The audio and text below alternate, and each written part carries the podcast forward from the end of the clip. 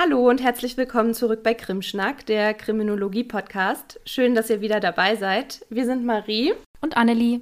Und wir haben heute eine kleine Überraschung für euch, also quasi im Doppelpack. Wir sitzen heute nämlich mit Maria und Matthias vom Scheiße gebaut, der Jugendrechtspodcast zusammen. Hallo, schön, dass ihr da seid. Hi. Hi. Genau, und wir wollen heute auch gar nicht lange drum herum schnacken, sondern sagen, seid gespannt auf das, was euch hier erwartet und lehnt euch zurück. Viel Spaß bei der Episode. Krimschnack. Der Kriminologie-Podcast.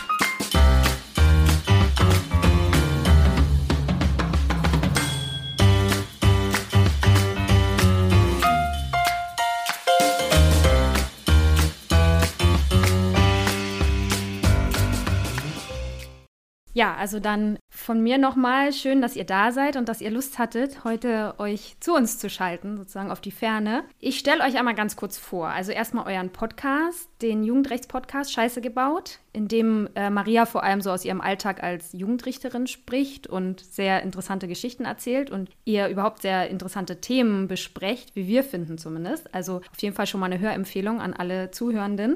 Und nach allem, was ich jetzt recherchieren konnte, ist Matthias auf jeden Fall Medienwissenschaftler und Kriminologe und hat lange Zeit am KfN gearbeitet. Und Maria ist, wie gesagt, Rechtswissenschaftlerin und Jugendrichterin und hat zumindest eine Zeit lang auch am KfN gearbeitet. Habe ich irgendwas Wichtiges vergessen, was euch beide als Personen betrifft oder euren Podcast? Wir sind miteinander verheiratet. Vielleicht hilft das manchmal, um zu verstehen, wie wir agieren. Aber ansonsten korrekt. Und für die, die nicht wissen, was das KfN ist, das Kriminologische Forschungsinstitut ah, Niedersachsen, das ist so für äh, Kriminologen in Deutschland, wo es nicht so viele Forschungsinstitute zu dem Thema gibt, relativ selbstverständlich, aber die meisten anderen sagen, hey, ja, was das denn? Kentucky Fried was? Nuggets, Kentucky Fried Nuggets. Ja, wichtiger Hinweis, genau. Äh, manchmal ähm, ist man so in seiner Welt ne, und vergisst dann manchmal, dass andere damit vielleicht nichts anfangen können. Das stimmt. Und wir haben euch heute natürlich nicht zum Spaß eingeladen, also besser gesagt doch, aber nicht nur, denn wir wollten heute gerne ein Thema mit euch besprechen, nämlich das Thema Wissenschaftskommunikation. Denn wir hatten so das Gefühl, dass in den letzten Jahren und vor allem Monaten immer häufiger auch Wissenschaftler so ins öffentliche Licht getreten sind, so in öffentlichen Debatten auch hörbar wurden. Das hat natürlich jetzt in erster Linie mit der ganzen Corona- Krise zu tun und aber auch schon vorher mit der Klimadebatte. Auch da konnte man vermehrt so wissenschaftliche Stimmen vernehmen in der Öffentlichkeit. Und das waren aber in erster Linie Naturwissenschaftler. Denn klar, Klimaforscher und jetzt die Virologen und die Ärzte.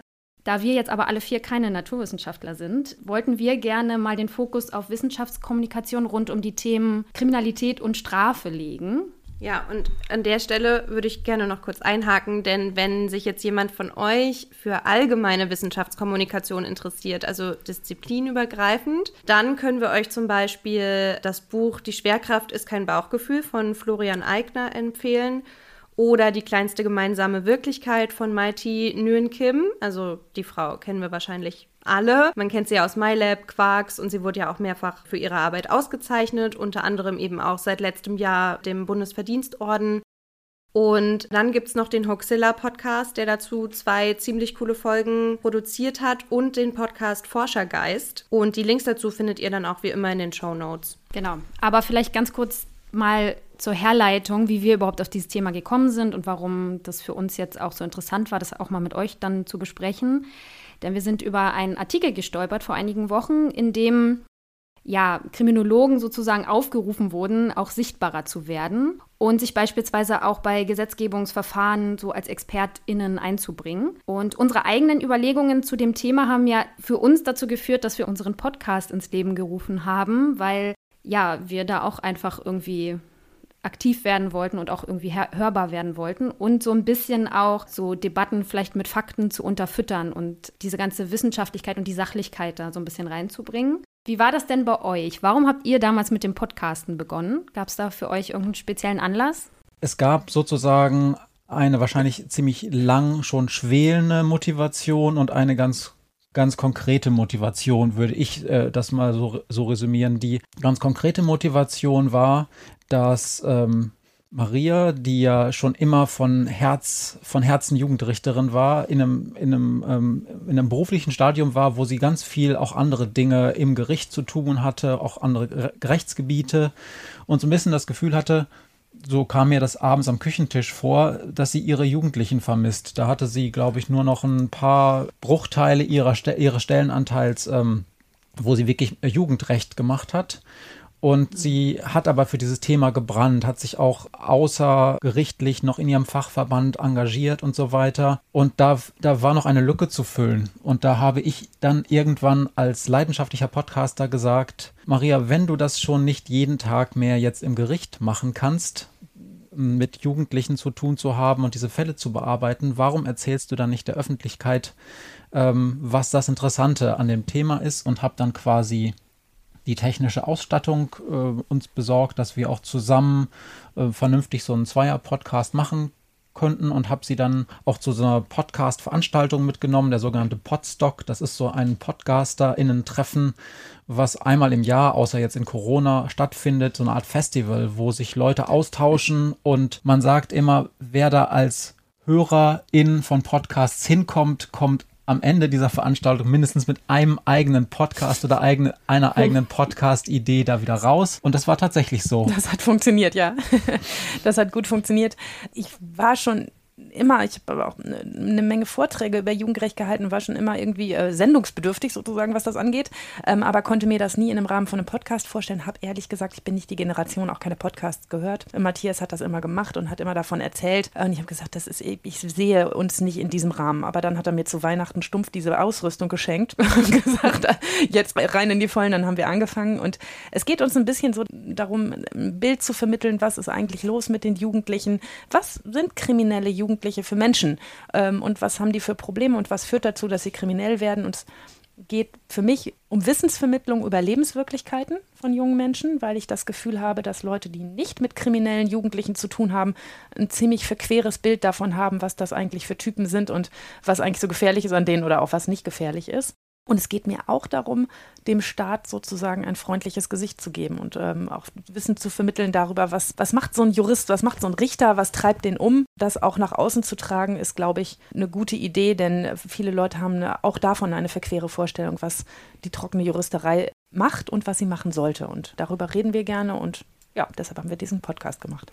Also quasi RichterInnen vermenschlichen und kriminelle Jugendliche entdämonisieren. Finde ich, äh, find ich cool und ich meine, wir vier beschäftigen uns ja auch mit gesellschaftspolitisch höchst relevanten Themen. Also Kriminalität und Strafe wird ja mitunter auch heiß diskutiert in den Medien, in der Politik oder ja in Privathaushalten einfach mal am Küchentisch oder so, ne? Und das sind ja Themen, die aber gerade für Laien auf jeden Fall eine erklärungsbedürftige Komplexität haben und mit Leiden meine ich aber auch eben eigentlich alle Menschen, weil wir ja irgendwie alle auf den meisten Gebieten irgendwo Laien sind. Wir können ja nicht ExpertInnen für alle Gebiete sein und selbst innerhalb unserer Disziplinen haben wir ja immer so eine Art Nischenbegabung vielleicht oder eine Nischenspezialisierung. Also auch innerhalb der Wissenschaft so. Deshalb meine ich mit Laien alle. Aber gerade wenn man diesen Punkt berücksichtigt, stellen wir, also Annelie und ich jetzt fest, dass wir es halt schade finden, dass sich viele WissenschaftlerInnen eher zurückhalten und dann so im Hintergrund forschen und quasi ja diesen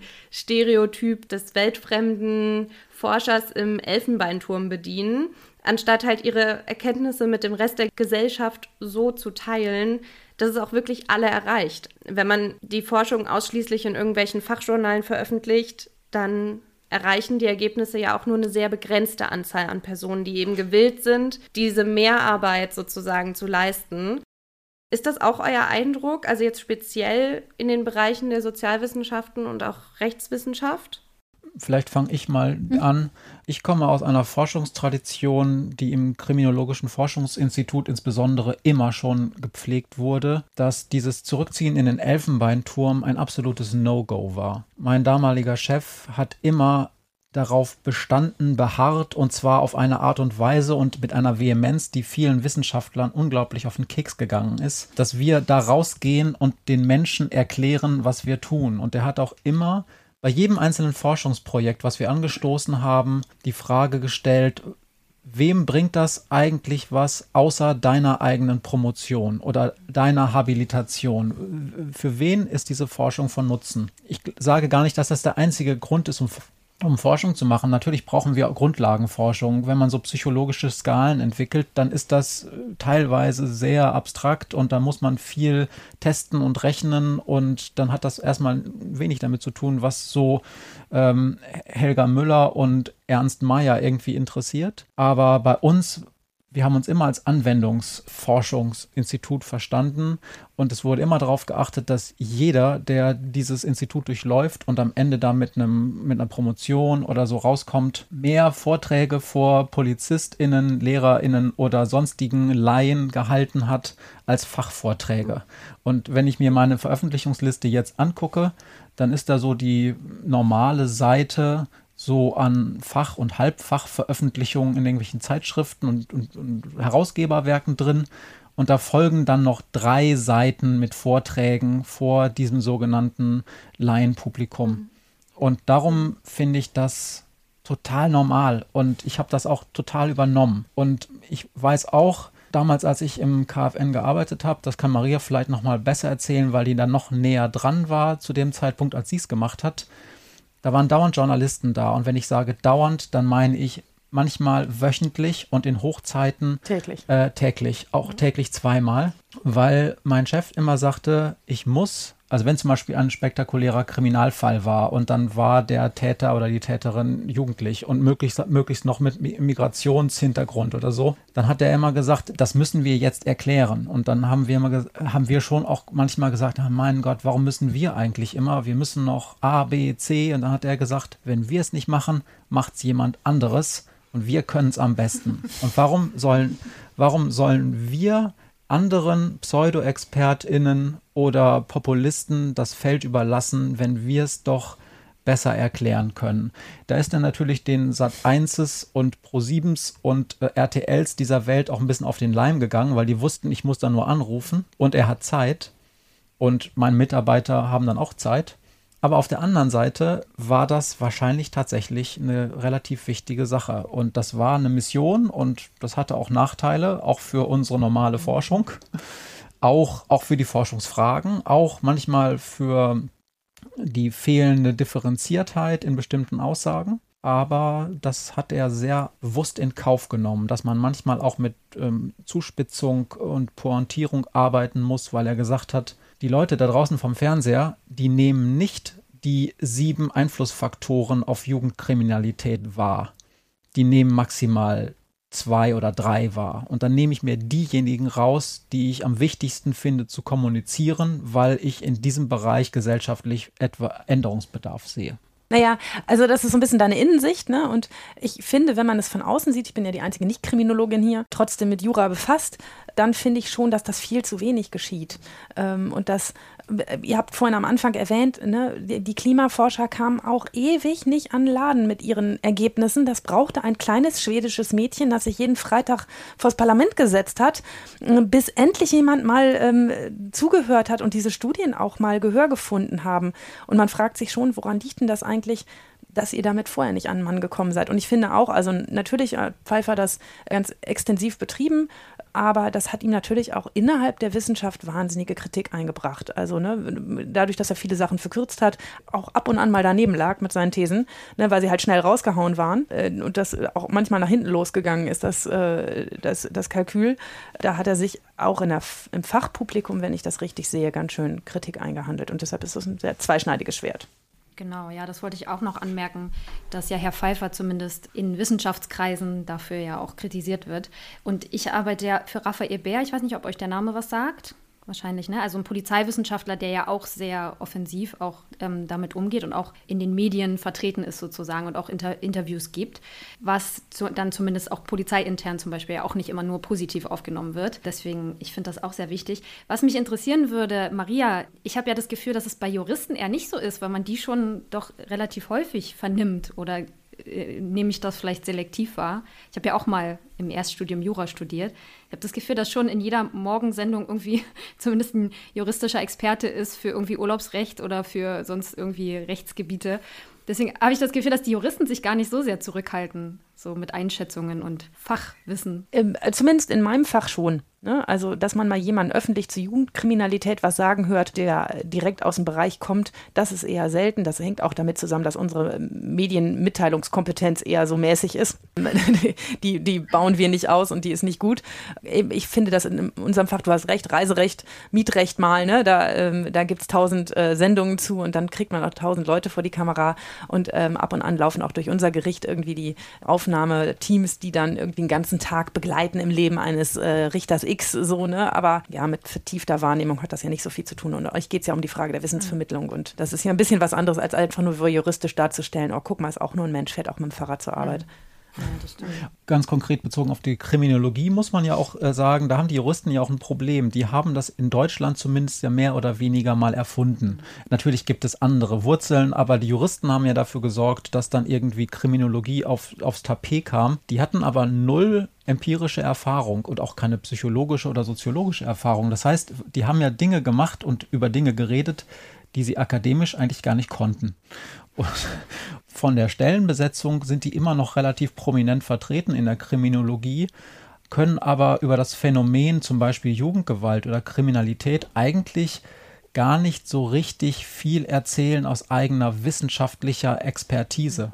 Und das finde ich halt interessant, dass da Juristen zwar häufig immer noch gehört werden, aber die eigentlich immer auf die Zuarbeit von irgendwelchen Empirikern oder so ähm, angewiesen sind, die das Ganze dann auch ihnen nochmal unterfüttern. Zumindest ist das mein Eindruck. Ich sehe hier skeptische Blicke auf oh, einigen nee. Seiten. Nee, nee, passt schon. Naja, ich dachte mir nur gerade noch so, dass die meisten Juristinnen, die ich jetzt also aus der kriminologischen Ecke kenne, ähm, zum Beispiel äh, hier in Hamburg lehrt ja auch Professor Wetzels und der ist ja Psychologe und Jurist und äh, schreibt ja auch Gerichtsgutachten etc. Und der, da bei ihm weiß ich, der hat auch ganz lange ja auch am, am KfN geforscht und auch zu Jugendkriminalität, hat da Opfer- und TäterInnenbefragungen durchgeführt. Und ich glaube, klar, da, da ist man, der ist dann da schon so ein Chamäleon irgendwie, der, der ist dann nicht nur nischenbegabt, äh, spezialisiert. und ja, da kommt es dann sicherlich drauf an, ne? Also ich habe da ja auch das Vergnügen gehabt, den zumindest so als Hiwi noch ein bisschen erleben zu dürfen der ist natürlich auch, der ist tatsächlich auch eine Ausnahme, dass man neben dann, oder ich weiß gar nicht was, ich glaube, er hat zuerst Jura gemacht und dann Psychologie, weiß ich aber nicht genau oder andersrum, dass man diese beiden Studien einfach mal beide abschließt und dann einfach dann dieses, dieses komplexe Bild hat, äh, dann, das ist einfach ein Ausnahmewissenschaftler und ähm, ja. auch noch jemand, der das dann auch noch gut erklären kann. Das ist, würde ich mal schätzen, äh, zumindest in Deutschland wird man sowas nicht nochmal in der Form so, so schnell wiederfinden. Insofern ist er ein gutes Beispiel und auch ein Vorbild. Aber wenn man sich den als Vorbild nehmen würde, selbst wenn man Wissenschaft macht, puh, dann dürften wir deutlich weniger Professoren auf dem Gebiet haben oder auch Professorinnen, weil das wird nicht jeder in der Form können. Na, und trotzdem in der Außenwahrnehmung, also jetzt mal unter Nicht-Kriminologen und Nicht-Juristen, ja, nicht besonders stark nach außen tretend. Es fehlt an Podcasts, es mhm. fehlt an YouTube-Videos, es fehlt an, an Menschen, die, die sagen so und jetzt mal raus mit den Infos für die Leute, die da wirklich nicht mit unserem Feld zu tun haben. Mhm. In meiner Wissenschaftsdisziplin, ich komme ja mal ursprünglich aus der Publizistik, Medienwissenschaft, ist es genauso, was ihr auch beschrieben habt, dass das sehr skeptisch gesehen wird. Also sobald jemand mehr als dreimal in den Medien war, wird das sofort natürlich gesagt, da ist verkürzt, da ist verkürzt, da ist verkürzt. Und man hat da wirklich dann einen komplizierten Stand. Und ähm, wenn es dann noch zweimal zu viel ist, dann ist man wirklich auch unten durch in der Wissenschaftscommunity. Und ähm, interessanterweise wurden Medienwissenschaftler ja eigentlich dringend gebraucht in den letzten 30 Jahren oder so. Ich kann mich erinnern, Anfang des Jahrtausends, als dann diese Amokläufe stattfanden in Amerika, aber auch in Deutschland. Wo waren da die Medienwissenschaftler, die sich geäußert haben? Es gab ein paar, die haben gesagt, ja, das hat alles mit Killerspielen zum Beispiel nichts zu tun. Oder die äh, Kriminalitätswahrnehmung in der Presse, ja, mein Gott, ist halt so und so, ähm, muss man sehr differenziert sehen.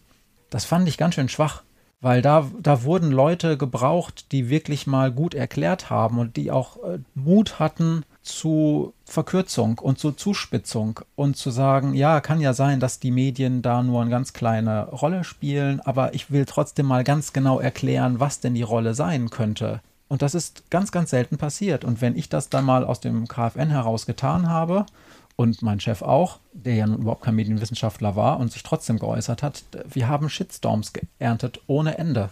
Aber es hat auch niemand anderes versucht, es zu kommunizieren nach außen. Vielleicht waren die JournalistInnen auch dankbar für jede etwas plattere These und für jeden, der das auch in einem 30-Sekünder in der Tagesschau erklären konnte und nicht zwei Minuten braucht.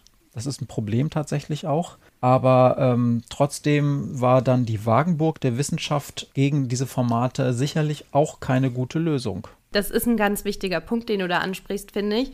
Denn das merken wir im Podcast auch immer, dass wenn wir versuchen, komplexe Themen runterzubrechen, dann befinden wir uns immer auf diesem äh, zweischneidigen Schwert zwischen, wir verkürzen es zu sehr und dann gibt es, also wurden wir auch manchmal schon angeschrieben, so ja, das ist mir jetzt ein bisschen zu kurz geraten und so. Und anderen, die sagen, ja, aber irgendwie, ich bin halt Laie und irgendwie, ich will halt, dass ihr mir einen Überblick gebt, aber das ist dann vielleicht manchmal ein bisschen zu viel. So genau wollte ich es jetzt auch nicht wissen.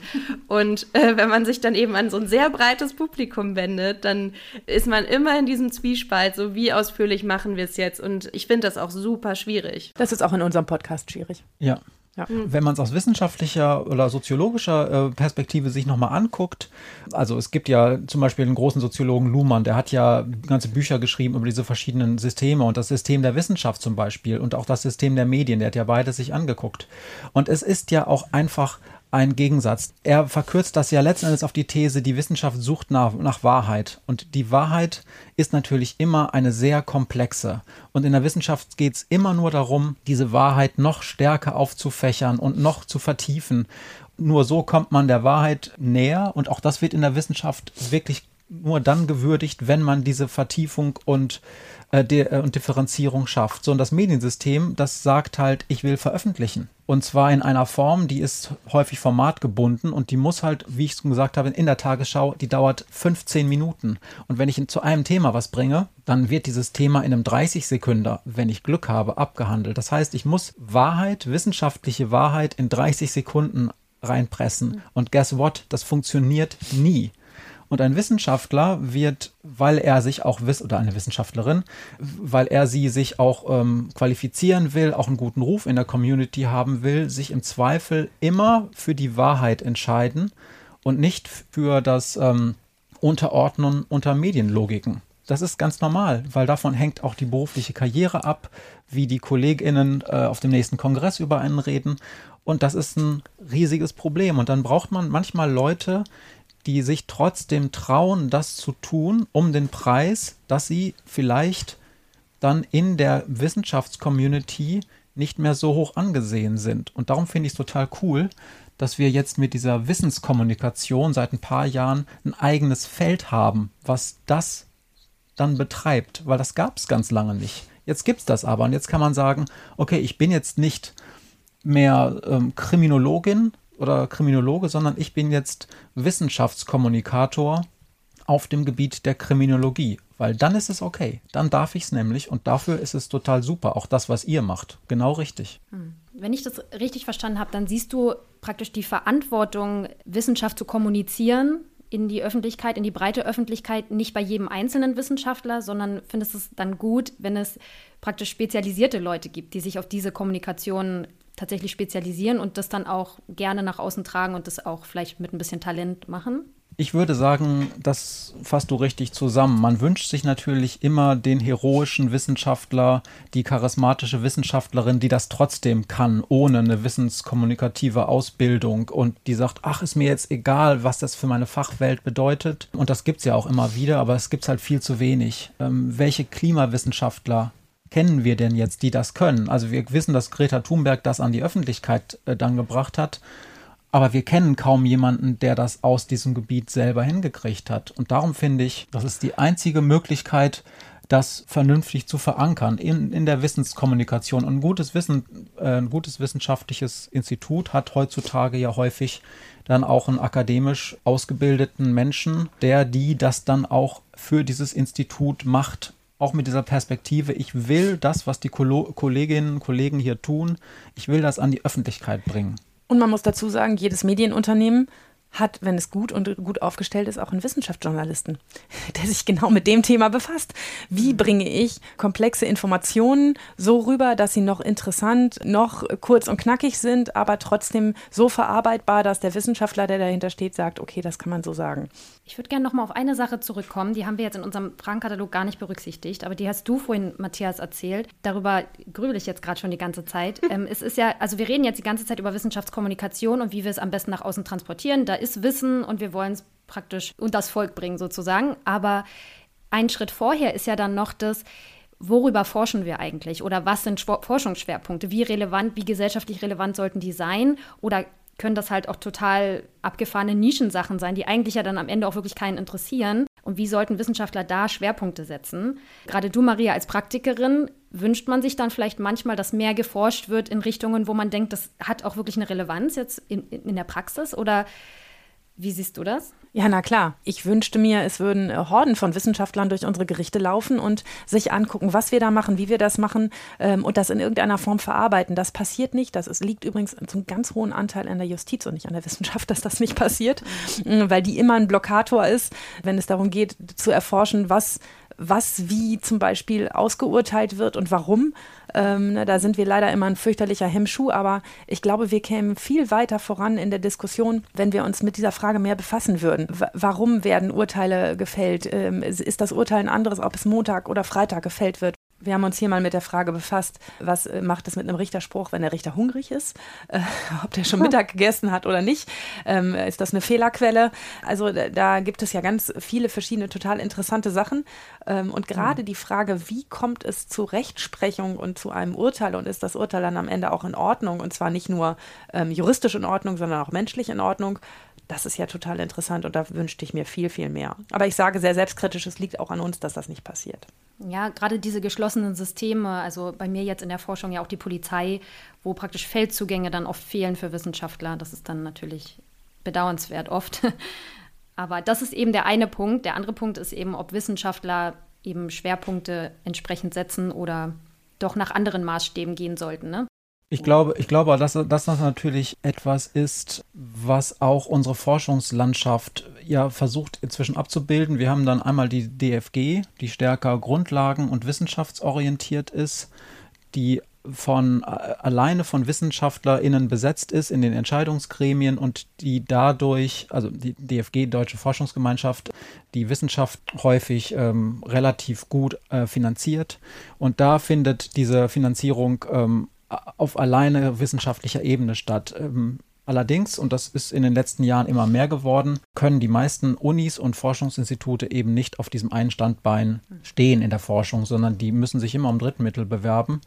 Und diese Drittmittel, die sind dann natürlich viel stärker an so Dingen äh, orientiert. Also Drittmittel heißt, dass irgendwer außerhalb des normalen wissenschaftlichen Betriebs, sei es eine Stiftung oder sei es auch mal ein Wirtschaftsunternehmen, Geld gibt für Forschung und ähm, das ist dann häufig sehr viel anwendungsorientierter. Und dann haben wir natürlich wieder diese ganzen anderen Probleme, die dann an, an, dieser Drittmittelfinanzierung hängen. Nämlich macht man jetzt eigentlich Auftragsforschung? Ist man diesem Auftraggeber, dieser Auftraggeberin äh, besonders verpflichtet? Was ist, wenn das Ergebnis, was man rauskriegt, jetzt nicht zu den Motivationen des Auftraggebers passt und so weiter? Das ist der Spagat, äh, den wir immer leisten müssen. Und der ist auch immer schwierig aber ich glaube, dass es ganz gut ist, dass wir als WissenschaftlerInnen diesen Spagat überhaupt machen müssen. Weil ich kenne viele, die sagen, ja, dieser Spagat, der ist eigentlich nervig. Also überhaupt diese Drittmittelfinanzierung. Warum startet uns der Staat nicht endlich einfach mit den Geldern aus und gibt uns nicht einfach die zehn Wissenschaftlerstellen, statt dass wir fünf feste Stellen kriegen und alles, was wir darüber hinaus einstellen, ist Drittmittelfinanziert. Dieser Spagat ist, glaube ich, für die Wissenschaft und deren Reichweite ein ganz guter. Er ist nur leider für die Leute, die darunter leiden müssen, total beschissen, mhm. weil dann da in den Instituten Leute mit zwei Jahresverträgen oder Einjahres- oder manchmal auch Halbjahresverträgen arbeiten, weil dann ähm, der nächste Zwischenbericht fällig ist gegenüber dem Drittmittelgeber und dann erst geguckt wird, ob das ver verlängert wird. Das ist jetzt aber auch nochmal eine ganz andere Geschichte, die mich aber sehr umgetrieben hat zu einer gewissen Zeit. Mhm. Äh, für die Wissenschaftskommunikation ist das, glaube ich, eine ganz gute Sache, dass es diese Strategie gibt. Ja, ein sehr interessanter Punkt. Also ich bin ja da gerade mittendrin in dieser Mühle sozusagen. Deswegen kann ich das natürlich aus Sicht des Leidtragenden sagen, dass das auch ja, mitunter doof ist und viele Unsicherheiten mit sich bringt. Aber du hast natürlich einen Punkt, ja, wenn du sagst, das bringt dann aber trotz allem ja unterschiedliche Sachen zusammen, die ja insgesamt für die Wissenschaft auch gut sein können, ja. Aber kommen wir vielleicht nochmal dann zur Kommunikation zurück. Also das war jetzt einmal so sozusagen Forschungsanlässe.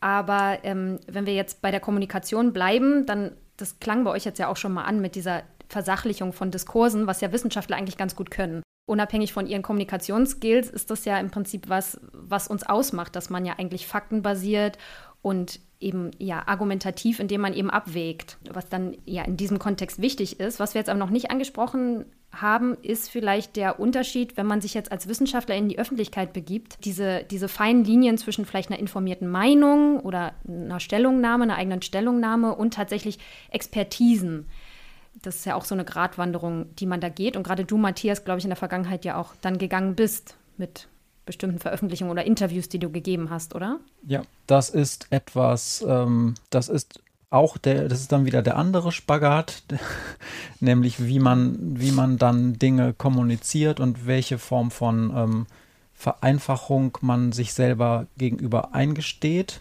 was eigentlich die eigene Rolle dieses Statements ist. Ich finde, ich bin ja ein Riesenfan dieses Corona-Updates mit Christian Drosten am Anfang mhm. und ähm, jetzt auch mit Frau Ziesek. Der Drosten hat das gemacht, was ich äh, lange vermisst habe. Der hat nämlich genau immer seine Rolle beschrieben.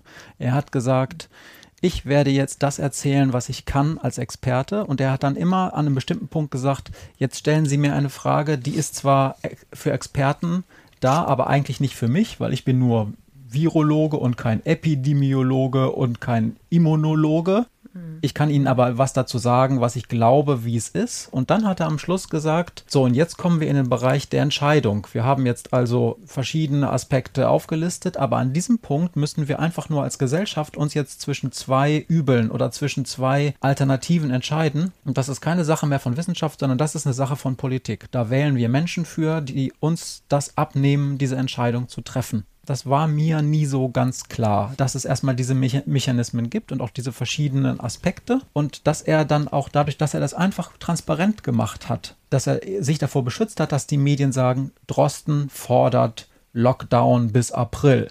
Sondern er hat gesagt, ich kann nur sagen, wie ich die Modelle verstehe, dass das und das und das dazu führen würde ob wir das gesellschaftlich bereit sind, dann so zu machen, unter den und den und den, den Opfern, ist nicht meine Sache. Das muss jetzt die Politik entscheiden. Das hat er super gemacht und das finde ich, könnte Wissenschaft auch mal nachmachen, weil er hat das ja nicht so auf so eine unverbindliche Art gemacht und keiner war am Ende schlauer, sondern er hat meistens ja schon die Fakten so präsentiert, dass man sagte, ja, eigentlich könnte man das und das und das machen. Aber da hat er dann immer gesagt, ja, ich finde auch, wir sollten jetzt die und die Maßnahmen vielleicht tun. Aber ich bin nicht der, der sagt, das muss so sein, sondern ich bin nur der, der sagt, das müssen wir jetzt an die politischen Entscheider geben, die das jetzt für uns entscheiden. Und wir wählen die, um das dann so zu tun oder auch nicht. Jetzt habe ich schon wieder so lange geredet, Entschuldigung.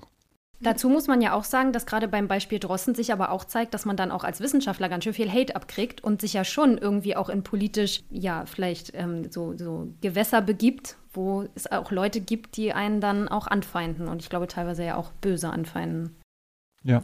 Also es, es, gibt aus meiner Sicht dieses nach vorne gehen, in die Öffentlichkeit gehen, seine, seine Erkenntnisse oder das, was äh, die Leute umtreibt, nach vorne tragen. Aber es gibt natürlich auch eine andere Möglichkeit, sich in gesellschaftspolitischen Diskurs einzubringen als Wissenschaftler so ein bisschen, ich will nicht sagen Hinterzimmerpolitik zu betreiben, aber schon auch zu versuchen, ähm, mit der Forschung, die man macht und den Erkenntnissen, die man hat oder die man erwartet, auch Politik dazu zu bringen, in bestimmte Richtungen zu gehen. Also ich, ich sage immer, ich glaube, der wichtigste Tag, der politisch wichtigste Tag in einem Land ist der Tag, an dem Koalitionsverträge gemacht werden ähm, oder die Woche, in der der Koalitionsvertrag ausgehandelt wird und zwar sowohl im Bund als auch im Land da kommen plötzlich Dinge in diesen Koalitionsvertrag, die dann da vier Jahre lang drinstehen, die abgearbeitet werden müssen, an denen sich auch die Politik messen lassen muss, ob sie das alles einhält, was sie da reingeschrieben hat.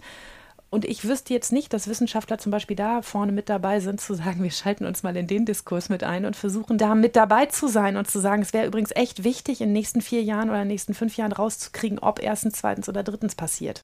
Und da wünschte ich mir, dass Wissenschaft da ein bisschen mehr auch in den politischen Diskurs gehen würde und sich da ein bisschen mehr ins Brett schmeißen würde. Das ist gar nicht so, so äh, Öffentlichkeitsarbeit nach vorne, ne? aber ähm, das ist gesellschaftspolitische Arbeit und ich habe das Gefühl, dass Wissenschaft da extrem zurückhaltend ist und immer wartet, bis sie gefragt werden und dann wundern sie sich, wenn sie nicht gefragt werden, weil Antworten unangenehm sind. Ja, das ist tatsächlich das, ähm, okay, das wird jetzt wirklich sehr überspitzt, aber man wirft, nein, man wirft nicht, aber man sagt ja manchmal, dass eher weibliche Personen dazu neigen, sich nicht so in den Vordergrund zu spielen und zu sagen, die sehen doch, dass ich so gut bin, die werden mich dann schon fragen, weil es ist ja offensichtlich, dass ich ganz viel weiß und dass ich gut bin. Und ganz häufig passiert das aber nicht, weil irgendein Kerl vorher dann gefragt wird oder die Stelle kriegt, der einfach sich vordrängelt und sagt, ja, ich habe jetzt keine so richtige Ahnung, aber ich kriege das schon hin. Und das ist tatsächlich, also wenn man äh, diese Koalitionsverhandlungen jetzt nur mal als ein Beispiel sieht, das ist tatsächlich so. Da, da, da wird ganz viel in so Unterausschüssen gemacht und dann ruft wahrscheinlich, das stelle ich mir jetzt so vor, irgendwer nochmal einen Kumpel an, du kennst doch da einen Wissenschaftler, frag doch mal, ob man das und das da reinschreiben könnte, das wäre jetzt politisch irgendwie opportun. Und da müsste man eigentlich als Wissenschaft viel stärker in die Vollen gehen und schon vorher sagen, wir als Wissenschaft fordern von dieser Koalition das und das und das. Also es geraten in diese Koalitionsverträge Dinge, ich weiß das aus meinem Bundesland, ähm, von denen ich heute, ich glaube, ich habe den Überblick über das Thema, über das ich rede. Ich sage es jetzt nicht im Einzelnen, aber äh, ich habe den Überblick und ich, ich weiß keinen einzigen Player in unserem Bundesland, den dieses Thema interessiert und für den das wichtig wäre. Aber plötzlich steht es, warum auch immer, in diesem Koalitionsvertrag. Da hat irgendjemand ein Drittinteresse verfolgt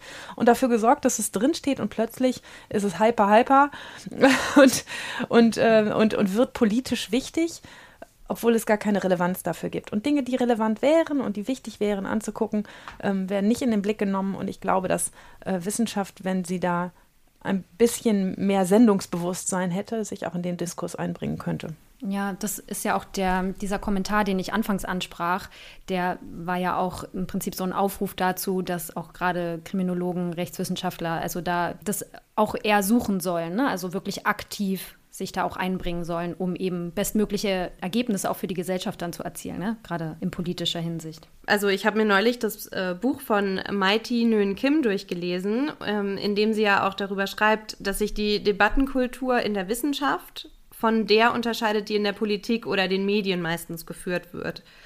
Und ich finde, dass sie da durchaus auch den Finger auf eine Wunde legt oder auf, auf, auf, einen wunden Punkt legt, weil in der Öffentlichkeit, aber besonders in der Politik, die meisten ja eher auf starren Positionen verharren und es eben eigentlich nicht als äh, Zeichen der Stärke gesehen wird, wenn man Fehler eingesteht. Das ist, denke ich, auch mal Herrn Drosten irgendwie so ein bisschen auf die Füße gefallen im Laufe der Corona-Diskussion, weil er ja seine Erkenntnisse, wenn es eben Anlass gab, auch abgeändert hat. Also er hat ja dann gesagt, es ist jetzt doch anders. Und die Leute haben nicht verstanden, warum es jetzt auf einmal anders ist. Und auf einmal hieß es ja, aber die Wissenschaft weiß ja auch nicht, was sie tut. Und ich glaube, dass das eben also einfach noch was ist, was die Leute mehr verstehen müssen, dass genau das ja die Wissenschaft ausmacht, weil man sich halt, wie Mais ausdrückt, also ja quasi dadurch nach vorne streitet, dass man die wissenschaftlichen Befunde gegenseitig auf Stichhaltigkeit untersucht und dass dann am Ende eben nicht die Person mit der besten Rhetorik gewinnt oder die die höchste Autorität im Moment genießt, sondern eben die bessere Methode, die stärkere Auswertung oder auch die schlüssigere Hypothese. Und wenn es dann eben notwendig ist, dann gestehen WissenschaftlerInnen eben auch ein, sich geirrt zu haben. Und das gehört halt zum alltäglichen Geschäft. Und wenn man das aber, weil die Wissenschaft sich irgendwie nicht so häufig in der öffentlichen Debatte offenbart, halt als Otto Normalverbraucher so nicht weiß, dann denkt man natürlich, okay, sind die jetzt inkompetent? Was machen die denn da? Und naja, irgendwie, also was ich damit sagen will, also das wissen wir ja jetzt auch wir, die hier sitzen, aber es scheint ja eben nach wie vor eine große Erklärungsbedürftigkeit zu geben, was wissenschaftlicher Konsens ist, wie läuft diese wissenschaftliche Debattenkultur und ja, warum ändern sich Erkenntnisstände und warum ist es okay, sich auch zu irren und dann auch dazu zu stehen. Es könnte ja sein, dass das eben auch, also dass dieser Unterschied in dieser Debattenkultur auch dafür verantwortlich ist, dass sich so viele WissenschaftlerInnen eben nicht so gerne öffentlich äußern. Das haben wir ja vorhin eigentlich auch schon angeschnitten mit der Skepsis, die einem dann sofort entgegenschlägt. Ja, wie seht ihr das denn? Ich glaube, dass sich in Corona-Zeiten da ganz, ganz viel getan hat in der öffentlichen Wahrnehmung, weil plötzlich alle Leute kapieren, nichts ist safe. Alles ändert sich und es ist auch okay, dass es sich ändert. Also ähm, wie wir mit Masken, medizinischen Masken, nicht Masken, Masken über Nasen, nur Masken über Mund und Schlag mich tot umgegangen sind im letzten Jahr. Das hat sich ja gefühlt alle zwei Wochen geändert. Und ich glaube, dass es ein, ein größeres Verständnis äh, seit dem letzten Jahr in, in, in der Gesellschaft gibt für die Frage, okay, die wissen auch nicht alles, die versuchen auch nur gerade das rauszukriegen, was sie mit den Dingen, die sie als Information zur Verfügung haben, sicher sagen können. Das ist sozusagen das eine, ne? dass diese, dieser stetige Wandel, ähm, ich glaube, dass das bei den Leuten im letzten Jahr mehr angekommen ist, dass das nicht eine Frage von Inkompetenz ist, sondern gerade eine Frage von Kompetenz, das immer wieder in Frage zu stellen und sich neu zu justieren. Aber dass es natürlich auch Dinge gibt, die sicher sind und die man immer uneingeschränkt sagen können muss. Ja, ja ich glaube auch, dass. Ähm dass der Fehler, den man manchmal macht, wenn man das von außen anguckt, ist, dass man das beobachtet. Es gibt eine Änderung in der Erkenntnis und dann reagiert in Anführungsstrichen die Öffentlichkeit mit Unverständnis oder jetzt sagt, äh, das, das, weiß man ja gar nicht mehr, was man tun soll. Und diese Öffentlichkeit, die gibt es ja in der Form eigentlich gar nicht. Es gibt sozusagen diesen harten Kern von Wissenschaftsverweigerern, die haben sowieso ihre krassen Hypothesen, die Erde ist flach, Punkt, Ende. Oder ähm, Corona gibt's nicht. Die werden jede Unsicherheit der Wissenschaft nutzen als Beweis dafür, dass die Wissenschaft ja auch nicht schlauer ist, weil die ja dauernd ihre Meinung ändert. Wenn wir versuchen, diese Zielgruppe irgendwie einzufangen, dann werden wir immer das Gefühl des Scheiterns haben. Wir sollten eher darauf gucken, dass wir die ganz, ich sag mal, die ganz normalen Leute mitnehmen, indem wir es halt einfach gut erklären. So wie ein Drosten das tut. Und der hat ja ganz viel erklärt und auch gut erklärt. Und ich denke, wir in den Sozialwissenschaften, um jetzt mal von der Naturwissenschaft wegzukommen, haben ja noch ein weiteres Problem. Nämlich die Naturwissenschaft forscht an Naturgesetzen, die funktionieren genauso, wenn wir Menschen ausgestorben sind. Wir Gesellschaftswissenschaftler erforschen eine Gesellschaft, die diese Forschungsergebnisse sieht und darauf reagieren kann. Und auf einmal ändert sich die Gesellschaft und das Forschungsergebnis von vorgestern wird sich in der gleichen Form in der jetzigen Gesellschaft so gar nicht mehr darstellen, weil Gesellschaft nämlich, also weil Menschen nämlich nicht ganz so mechanistisch funktionieren, wie das die Schwerkraft tut. Und das vergessen häufig Gesellschaftswissenschaftler, dass sie direkt auch immer Einfluss auf den Forschungsgegenstand, also die Menschen da draußen, nehmen und die Menschen da draußen in der Lage sind, darauf wieder zu reagieren. Das heißt, wir haben quasi ein Moving Target. Dieses Target, die Gesellschaft, der Einzelne, die Kriminalität, das ist eben nicht immer so, sondern das ändert sich. Und auch das müssen wir einfach dann erklären, dass wir vielleicht einfach, indem wir etwas formuliert haben, das und das müsste man ändern, allein dadurch haben wir schon etwas in Gang gesetzt, ähm, wo dann jemand in zwei Jahren sagt, das, was ihr damals da irgendwie rausgekriegt habt und dazu Hypothesen formuliert habt oder, oder Schlussfolgerungen, das ist doch mehr gar nicht so. Also hattet ihr Unrecht. Und das stimmt nicht. Wir hatten nicht Unrecht. Die Gesellschaft hat sich auch geändert. Das ist jetzt eine Meta, Meta-Diskussion, aber das ist total wichtig bei uns, dass wir das auch reflektieren, dass diese Gesellschaft einfach nicht funktioniert wie ein. Atommodell. Ja, total interessanter Punkt. Ich wollte noch mal auch meine eigene Erfahrung einbringen, weil also ich hatte jetzt in meinem letzten Forschungsprojekt auch tatsächlich Anfragen von Medien, ein Interview zu geben zu Zwischenergebnissen. Und ich habe mich dagegen entschieden, gerade aus Angst vor, also diese Angriffsfläche auch zu bieten. Es ist mir jetzt auch in der Forschung zum Beispiel so gegangen, dass wenn ich jetzt einen Forschungsbericht schreibe, ich tatsächlich auch ab und zu darüber nachgedacht habe, ob das, was ich jetzt schreibe, auch von den falschen Leuten verwendet werden kann. Also gerade, weil es jetzt auch um das große Thema Migration und solche Geschichten ging und das halt auch gerade sehr aktuell ist. Ich fand es dann auch kritisch, auch von mir selber, dass ich als Wissenschaftlerin überhaupt darüber nachdenke, weil eigentlich habe ich das mal so gelernt, dass man halt das, was man, also die Erkenntnisse, die man gewinnt, aufschreibt und was dann damit passiert, ist halt im Prinzip ein gesellschaftlicher Diskurs. Aber da gibt es halt diese Wechselwirkungen. Würde mich eure Meinung zu interessieren, ob ihr das auch so seht, ob man sich darüber gar keine Gedanken machen sollte, sondern dass tatsächlich die Erkenntnisse einfach ja sozusagen mitteilen sollte und die Interpretation dem gesellschaftlichen Diskurs überlassen sollte oder ob man da tatsächlich vielleicht vorsichtige Wortwahl oder Dinge, die man sich da irgendwie überlegen könnte oder ob das nicht sogar Ergebnisse verzerrt. Also ich persönlich mache mir da viele Gedanken zu.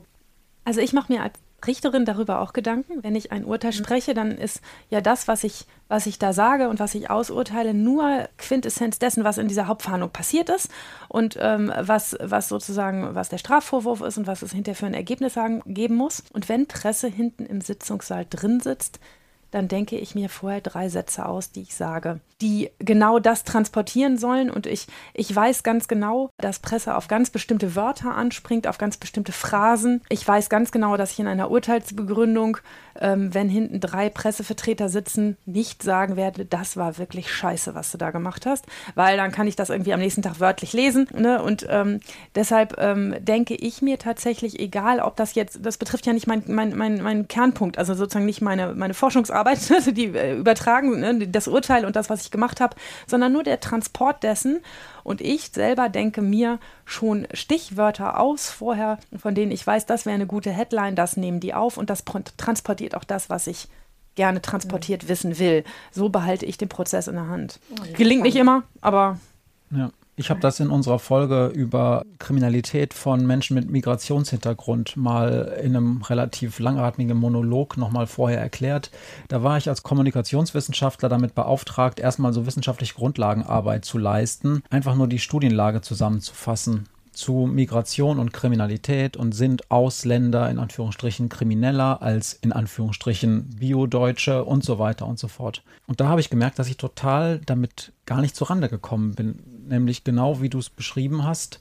Ich habe gedacht, ich laufe durch ein Minenfeld und äh, egal, was ich jetzt schreibe, da könnte mir jemand nachher einen Strick draus drehen, und zwar insofern, dass das von populistischen Parteien oder Akteuren benutzt wird, zu sagen, wir haben es doch schon immer gesagt, die machen das und das. Und das ist ein riesiges Problem, gerade wenn man sich seiner Sache dann als junger Wissenschaftler nicht so richtig sicher ist und man immer sowieso noch bei drei Millionen Dingen nachdenkt, äh, kann ich das aus den und den Gründen so schreiben? Und da bin ich total gescheitert. Ich bin da, ich habe da mehr oder weniger ähm, Zusammenbruch gekriegt und bin zu meinem Chef gegangen, habe gesagt, ich kann das nicht. Du denkst immer, ich kann das, weil ich wissenschaftlich arbeiten kann, aber ich befinde mich hier auf einem Minenfeld. Ich brauche da Hilfe, weil es nützt überhaupt nichts, wenn ich die Forschungslage zusammenfasse. Ich muss das ja so zusammenfassen, zusammenfassen, dass es so ist, dass es nicht falsch verstanden werden kann. Es ging unter anderem auch darum, heute würde man sagen im allgemeinen ähm, Sprachduktus, Haters gonna hate, egal was, sie werden sowieso uns versuchen, einen Strick draus zu drehen und das, was ihnen gefällt, zu benutzen und das, was ihnen nicht gefällt, zu diskreditieren. Man kann halt nur versuchen, Wissenschaft zu betreiben, indem man halt in wissenschaftlicher Art Dinge und auch Ergebnisse beschreibt. Und meine, dafür haben wir ja diese komische Methode, wie man Artikel aufschreibt. So erst die Problemstellung und dann ein Instrumentarium der Analyse beschreiben und dann in die deskriptive Analyse möglichst ohne Wertung und dann in die Interpretation und am Schluss in die Diskussion gehen. Das hilft uns Wissenschaftlern ja total, um da zu vermeiden, dass man Dinge vermengt nur wenn man dann natürlich in die Wissenschaftskommunikation geht, dann interessiert sich ja keine Sau für den Methodenteil der Studie, wobei ich den immer am interessantesten finde, immer. Und da ist es dann tatsächlich so, dass man dann eben versuchen muss, irgendwie Dinge zu kommunizieren, dass das eben nicht so schlimm benutzt werden kann. Aber es wird sowieso passieren, egal wie doll man aufpasst. Genau, da hast du vielleicht auch den Vorteil. Ich glaube, du hast vor allem quantitativ gearbeitet, oder? Äh, zum Glück ja. Genau, also vor allem statistisch sozusagen für alle, die jetzt mit quantitativ nichts anfangen können. Bei mir ist es ja auch tatsächlich so, dass ich qualitativ forsche. Und ich finde auch so in der Öffentlichkeit ist ja vielen Leuten da ganz besonders nicht klar, was man da macht, weil das dann ganz auf diese naturwissenschaftliche Schiene, das ist so ein bisschen bekannt, wie man da forscht. Da denkt man irgendwie an ein Labor oder vielleicht noch an Fragebögen wie dann bei euch. Aber gerade in der qualitativen Forschung geht es mir so, dass mir das auch total fehlt, dass, dass, dass auch da in der Öffentlichkeit mal so ein bisschen drüber gesprochen wird, weil ich das für ein sehr wichtiges Forschungsfeld halte, natürlich, weil es auch mein Forschungsfeld ist, aber das qualitativ, also das heißt Gespräche mit Menschen führen, ins Feld gehen und so ein bisschen explorativ auch gucken, um dann überhaupt Fragestellungen entwickeln zu können, halte ich eben für sehr wichtig. Aber gerade da fällt es dann manchmal auch noch schwerer, dann zu erklären, was man da macht und warum das trotzdem wissenschaftlich ist und dass ja auch wir wissenschaftlichen Standards folgen. Also auch ich mache ja da nicht Haichi Daichi und gucke halt irgendwie, sondern auch da hat man ja so ein bestimmtes Vorgehen. Und da hatte ich, habe ich gerade schon so ein Rant vorher, bevor wir gesprochen haben, drüber gelassen, weil auch in der Hoaxilla-Folge, da saß eben eine Kulturwissenschaftlerin und die, also die Hoax Mistress, ich weiß nicht, ob ihr den Podcast kennt, und sie war eben die, die einzige sozusagen Kulturwissenschaftlerin, die da saß, also so ein bisschen vielleicht in unsere Richtung. Und sie hat es dann bedauert, dass in ihrem Feld so wenig nach naturwissenschaftlichen oder an Naturwissenschaft angelehnten Standards gearbeitet wird. Und ich habe mich darüber sehr geärgert, weil ich dann dachte, das ist ja auch nicht alles. Wissenschaft kann ja auch anders funktionieren. Und ich finde, das kann man auch gut transportieren und es wird aber nicht transportiert. Deswegen ja, nutze ich jetzt vielleicht auch einfach mal die Plattform, um zu sagen, es ist ja auch wichtig und das, was wir machen, ist auch wissenschaftlich, nur eben auf eine andere Art und Weise. Und ich bemühe mich immer sehr, das eben auch zu kommunizieren, zumindest im weiteren Bekanntenkreis und in unserem Podcast, Genau, ich habe gar keine Frage dazu. Ich wollte es nur irgendwie loswerden an der Stelle. Total super, weil ja. ähm, wir haben bei uns im Forschungsinstitut immer interdisziplinär gearbeitet. Das war ja, quasi genau. DNA und auch möglichst multimethodisch. Und äh, das heißt nicht, dass wir uns mit den Qualis immer gut verstanden haben. Das waren schon verschiedene Welten, die manchmal aufeinander getroffen sind, auch verschiedene Mentalitäten, mhm. auch verschiedene Persönlichkeiten. Also ganz komische Menschen, die Qualis, aber die gehören halt dazu. die gehören gehören halt total dazu. Auch das ist ja nur eine Frage, wie erkläre ich es? Also, wenn ich sage, ich erforsche in meinem Forschungsfeld, was gibt es denn alles für Ausprägungen eines Phänomens? Ja, und ich differenziere oder ich versuche erstmal sozusagen die Bandbreite dieses Phänomens zu erklären. Es gibt die und die Sachen im Bereich von Ladendiebstahl. Es gibt aber auch die und die Motivation und dann gibt es auch noch das und das und das. Das ist erstmal für die Exploration total wichtig, dass nachher die Quantis, so wie ich, dann überhaupt Fragebögen bauen können und dass die Polizei auch überhaupt ihre verschiedenen Stat äh, Statistiken erfassen können. Das war dann Kategorie A, Kategorie B und so weiter. Aber es ist auch wichtig, dann, wenn man dann diese Zahlen hat, dann nochmal zu erklären, das könnte jetzt das bedeuten, aber ich weiß aus meiner qualitativen Forschung, es könnte auch das bedeuten und so. Und äh, das ist halt im sozialen Bereich total wichtig. Also wenn man das bei Atomen macht, dann sehe ich das auch ein bisschen schwieriger, weil da versucht man ja sozusagen andere Dinge zu erforschen. Aber in der gesellschaftlichen Debatte ist das total wichtig. Und nur aus der qualitativen Forschung entsteht überhaupt äh, häufig Wissenschaftsfortschritt weil man dann sagt, ja, wir haben eben nicht nur diese fünf Ausprägungen von Kriminalität, sondern eigentlich, wenn wir auf die Qualis hören, haben wir wahrscheinlich mindestens 10. Und wenn man nochmal genau in die Tiefe geht, haben wir vielleicht sogar 20. Und eigentlich ist es so, dass es so viele Motivationen zum Beispiel wie Menschen gibt da draußen, aber man will es dann ja auch immer so ein bisschen eindampfen und versuchen wieder Strukturen zu finden. Finde ich tatsächlich nur eine Frage der Erklärung, warum man das forscht und was auch die Vorteile sind. Äh, aber da haben Qualis, glaube ich, auch immer noch einen größeren Rechtfertigungsdruck als die Quantis, weil die Quantis können immer in eine Talkshow gehen und sagen, 50 Prozent der Leute sagen das und das. Ja. Und das ist halt leichter als zu sagen, ja, naja, sie sagen deshalb zu 50 Prozent das, weil ihnen nur drei Möglichkeiten vorgegeben wurden. Und wenn man sie genauer mhm. befragen würde, dann würden halt genau dieser, dieser Ausprägung vielleicht nur 5 Prozent zustimmen und alle anderen haben eine ähnliche, aber durchaus differenzierte Meinung. Genau, genau wegen dem, was du beschreibst, sehe ich dieses Zusammenspiel eben auch als so wichtig. Also ich habe da eigentlich gute Erfahrungen gemacht mit Quanti-Leuten. Also ähm, bin da eigentlich immer ganz gut zurechtgekommen, wie mit Marie zum Beispiel, genau.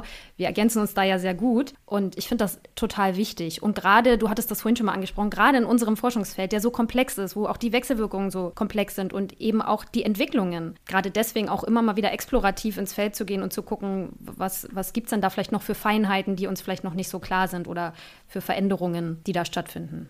Und ich genau. finde es auch interessant, dass das eigentlich das, was dieses Qualitative angeht, das ist das, was Maria mir jeden Abend am Küchentisch mhm, erzählt, genau. weil die halt immer einen Fall hat, der nochmal ein bisschen anders ist. Ne? Also es ist eben mhm. nicht so, dass es Schema F ist, sondern dann erzählt sie wieder von einem Fall und dann ja. denkt man eben am Ende nicht, äh, wieder, wieder eine Schlägerei, sondern dann ist das wieder ein eigener Name, wieder ein eigenes Elternhaus, wieder eine eigene Geschichte dahinter, wieder eigene Probleme. Ja, genau. Mhm. Es ist ähm, immer anders und äh, also die, die, dass ich, dass ich Sachen je doller man oder je, je äh, intensiver man an, reinguckt, äh, immer weiter auffächern und immer komplexer werden im Prinzip und auch Motivlagen immer komplexer werden.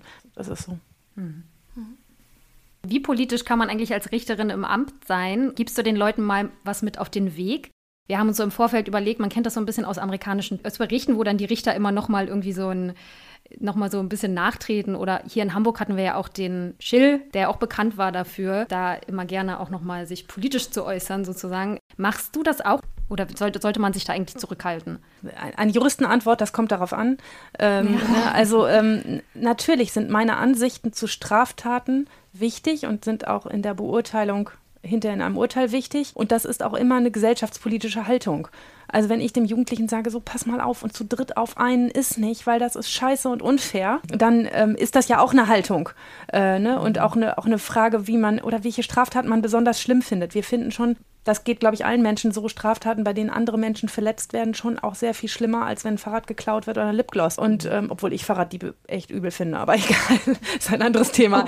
ähm, aber ähm, das alles, was ich da sage und was ich den Jugendlichen mit auf den Weg gebe, das ist übrigens nicht so wie Nachtreten gemeint, sondern nochmal ein mir ist übrigens wichtig, dass du verstehst, weshalb das eigentlich am Ende hier zu einer Strafe führen muss und warum du dich aus meiner Sicht so falsch verhalten hast. Das ist aber immer konsensfähig. Mhm.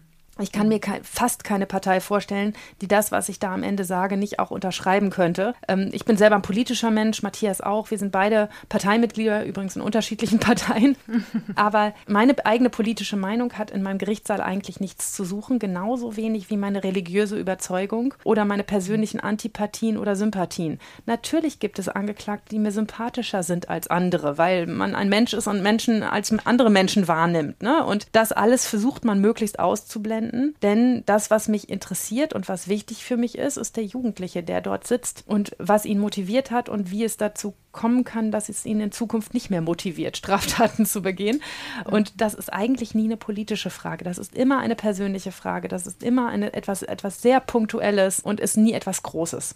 Und der einzige Punkt, lass mir das kurz noch zu Ende sagen, der einzige Punkt, bei dem ich politisch werde und auch finde, dass ich sein muss, sind rechte Äußerungen in meinem Gerichtssaal. Ich glaube, dass ein Rechtsstaat sich das nicht antun muss, dass dort jemand sitzt und rassistische Dinge sagt oder sich irgendwie radikal äußert. Ich sage jedem, jeder hat seine Meinung und jeder darf sagen, was er will, ähm, aber in diesem Gerichtssaal werden sie nicht Kanacke sagen, werden sie nicht äh, scheiß Schwarzkopf sagen oder schlimmere Dinge. Äh, das wird auch nicht geduldet. Das passiert aber ehrlich gesagt auch recht selten, weil auch auch äh, Menschen, die radikal, rassistisch oder sonst irgendetwas sind, ähm, das auch ganz gut wissen, dass man das vor Gericht besser nicht macht.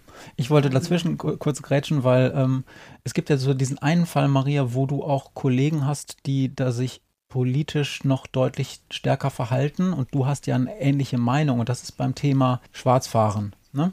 Ja. Also das ist dann nur die Frage, ist das überhaupt, also das ist halt gesellschaftlich kriminelles Verhalten. Das ist quasi eine Straftat. Und das ist ja auch durchaus unter PolitikerInnen und auch immer unter RichterInnen durchaus die Frage, ist das überhaupt eine Straftat wert. Also, ne? Und Aber die Diskussion haben wir mit allen. Ne? Also ich habe ja. ganz oft die Verteidiger im Saal, die sagen, Mensch, wir haben gerade eine politische Diskussion über Legalisierung von Cannabis und du sitzt hier und willst ernsthaft über 1,5 Gramm Marihuana urteilen, das ist albern. Und ich mhm. sage immer, solange das in meinem Gesetz steht, ist das eine Straftat. Mhm. So ganz einfach. Und wenn Sie finden, dass das doof ist, dann raus in die Politik und ändern. Mhm. Aber ähm, das, ist nicht, das ist nicht meine Aufgabe. Ich habe auch letztes Mal von dem, in unserer letzten Folge, die wir gemacht haben, von dem Schwangerschaftsabbruch und dem Paragraph 218 erzählt. Auch das eine hochpolitische Frage mit ganz, ganz vielen mhm. ja, Knallpunkten in alle Ecken. Ähm, auch da halte ich mich raus. Es steht im Gesetz, dass es strafbar ist. Ähm, ich muss es ahnden. Natürlich spielt mhm. meine persönliche Haltung dazu auch eine Rolle, wie schlimm ich das finde und dann auch, wie hart die Strafe ausfällt. Das kann ich nicht abstellen, denn ich bin ja ein Mensch. Aber ähm, ich versuche, das genauso wenig einzublenden wie zum Beispiel meine religiösen Überzeugungen. Mhm. Ja, das hat ja dann auch mit der Gewaltenteilung zu tun, ne? dass RichterInnen da ja eigentlich. Ich finde nicht, dass Richter unpolitisch sein müssen. Ja. Ich finde nur, dass es in der Frage, wie sie Gesetze anwenden, nicht eine Rolle spielen darf. Zumindest nicht, wenn es deutlich parteipolitisch zuzuordnen ist. Ich finde, ein gesellschaftlicher mhm. Konsens, hier ähm, in einem Gerichtssaal sagt man, äh, sagt man keine rassistischen Schimpfwörter. Ne? Das, das ist, glaube ich, mhm. äh, Konsens. Ich glaube nicht, dass man ein unpolitischer Mensch sein muss und auch nicht, dass man damit hinterm Berg halten muss. Denn man hat einen, einen einzelnen Punkt, an dem ein, eine kleine Anzahl an Menschen zuhören muss mhm. und, ja. und ertragen muss, dass man dazu jetzt was sagt. Äh, und wir haben da manchmal auch eine gewisse Form von Sendungsbewusstsein, dann auch was loszuwerden. Zum Beispiel, ja, das ist scheiße, zu dritt auf einen zu gehen. Das macht man nicht. Mhm. Mhm. Ein Gedanke, der an dieser Stelle ja vielleicht auch noch nahe liegt, ist die Frage, wie sich das bei Wissenschaft und politischem Aktivismus verhält. Also wir haben ja vorhin auch schon mal kurz über Greta gesprochen und also ich meine, sie ist ja, sie, sie kommuniziert zwar das, was in der Wissenschaft sozusagen Kenntnis ist oder also was man herausgefunden hat, aber ist ja selbst keine Wissenschaftlerin. Aber so mit politischem Aktivismus geht zumindest nach meinem Eindruck eben auch häufig, weil man in das Thema, für das man sich einsetzt, halt auch so persönlich investiert ist, auch eine gewisse Emotionalität einher. Und die Frage ist, ob man in diesem Moment beide Rollen zur vollsten Zufriedenheit sozusagen erfüllen könnte. Also WissenschaftlerInnen und AktivistInnen. Die Frage lautet, können WissenschaftlerInnen politische AktivistInnen sein oder schließt sozusagen diese aktivistische Emotionalität die wissenschaftliche Objektivität aus, die ja notwendig wäre, um die eigene Forschung zu hinterfragen und eben zur Not auch die eigene Position, falls es notwendig ist, dem aktuellen Kenntnisstand anzupassen. Ist jetzt vielleicht ein bisschen schwurbelig. Ich hoffe, es kommt trotzdem durch, was ich meine. Ich glaube, dass die Diskussion so ein bisschen komisch ist, Wissenschaftlerin versus Aktivistin, weil äh, man ist ja als Mensch jemand, der tausend Rollen gleichzeitig hat. Und warum soll ich nicht gleichzeitig als Wissenschaftler in einem Thema arbeiten und mich dann auch aktivistisch möglicherweise zu dem Thema verhalten? Wenn ich jetzt Klimawissenschaftler zum Beispiel wäre, und ich ähm, hätte schon zweimal am Weltklimarat teilgenommen, entweder persönlich oder durch meine, meine Studien sind da eingeflossen und es wäre 15 Jahre lang nichts passiert. Und dann ergibt sich durch diese Bühne, die Greta Thunberg bereitet hat, die Chance, nochmal nach vorne zu gehen, diese wissenschaftlichen Erkenntnisse nochmal bekannter zu machen. Da muss ich schon ein ganz schön komischer Wissenschaftler sein, um diese Bühne dann nicht zu benutzen. Hm. Also für mich ist es interessant und wichtig und es gibt eine Grenze da, wo ich Wissenschaft dann anfange auf eine Art und Weise zu betreiben, die durch meinen Aktivismus äh, motiviert ist. Und das geht auch. Also wenn ich sozusagen Ergebnisse anfange zu verfälschen, Fragen so zu stellen, dass im Prinzip nur gewünschte Antworten dabei herauskommen können. Oder dann eben auch mich selbst zensiere, was Ergebnisse angeht und die dann einfach hinten rüberfallen lasse, dann muss ich ganz dringend aus der Wissenschaft raus. Im, Im qualitativen Prozess genauso. Also wenn ich bestimmte Muster, die ich da erkenne in Interviews oder so, ich erfinde jetzt mal was, ich interviewe migrantische ähm, Menschen in Deutschland zu bestimmten Einstellungsweisen und so und dann sage ich, diese aus meiner Sicht sehr problematische Begründung, warum man Dinge tut oder nicht tut, die lasse ich jetzt mal raus weil das wirft ein stereotypes Bild auf äh, Migranten in Deutschland, die von rechten äh, Parteien benutzt werden können. Dann ist es echt ein Problem, wenn ich das tue. Ich muss mir dann nur die Mühe machen, das zu interpretieren, einzuordnen mit wissenschaftlichen Methoden. Wenn ich an die Wissenschaft glaube, dass dann die Ergebnisse, die ich raus habe, auch gültig sind und ich mich auch im Konsens mit KollegInnen sehe, wie die Klimawissenschaftler, die sagen, mehr als 90, wahrscheinlich mehr als 95 Prozent der Kolleginnen sehen das genauso, dann muss ich doch aktivistisch werden, wenn ich sehe, dass man null Einfluss auf die Gesellschaft hat. Dann, wenn ich das nicht wäre, dann nehme ich doch meine Wissenschaft nicht ernst. Also wenn ich mich mit dem Elfenbein zufrieden gebe und sage, ich publiziere jetzt hier und es interessiert aber keinen, obwohl das aus meiner Sicht eines der, der wichtigsten Ergebnisse ist, die die Wissenschaft produziert hat in den letzten 30 Jahren, dann kann ich doch nicht sagen, ich werde jetzt nicht aktivistisch. Dann, dann, dann schieße ich mir doch selber ins Bein, dann ver verleugne ich doch die Wichtigkeit meiner eigenen Arbeit. Und da würde ich sagen, muss man dann schon immer sehr differenziert antworten. Einfach nur zu sagen, Aktivismus und Wissenschaft geht gar nicht zusammen, finde ich falsch. Man muss nur immer gucken, wie man es gewichtet. Man hat ja auch ein gewisses Sendungsbewusstsein, was die eigenen Ergebnisse angeht. Ich finde sogar jemanden nicht ernst zu nehmen, dem da nicht das Herz blutet, dass er zwar jede Menge Erkenntnisse hat, aber sie nicht an Mann kriegt. Und wenn man selber nicht der Aktivist sein will, wenn man seinen Ruf nicht gefährden will, dann sucht man sich halt einen Aktivisten. Ne? Also es ist ja nicht so, dass es nicht, dass es nicht die Chance gäbe, andere Menschen zu aktivieren und zu sagen, ähm, bring das mal für, für mich raus oder mach dich dafür mal stark. Also zumindest, wenn die Datenlage stimmt und man und die Erkenntnisse, die man hat, richtig und wichtig sind und auch was zu sagen haben. Und ähm, alles andere andere wäre La pour La und eigentlich nicht schön. Mhm. Ja, also gerade bei diesen hitzigen Debatten, so, da spielen ja Emotionen dann auch immer eine große Rolle. Und auch wenn man als Wissenschaftler dann sich da auf irgendeine bestimmte Art positioniert, auf Grundlage seiner Erkenntnisse ist es ja oft so, dass wir dann versuchen, aber möglichst sachlich und argumentativ da eben auch vorzugehen und nicht eben emotional. Oftmals ist aber dann gerade diese wissenschaftliche Herangehensweise eher so ein bisschen schnarchig und ein bisschen langweilig für die Leute und dieses emotionale dann oder so Storytelling halt eher so ein bisschen ja mitreißender vielleicht. Wie, wie schafft ihr das denn bei euch im Podcast, da die Balance zu halten zwischen irgendwie sachlich und trotzdem irgendwie spannend? Weil ihr macht das ja echt gut. Habt ihr da ein, ein Geheimrezept?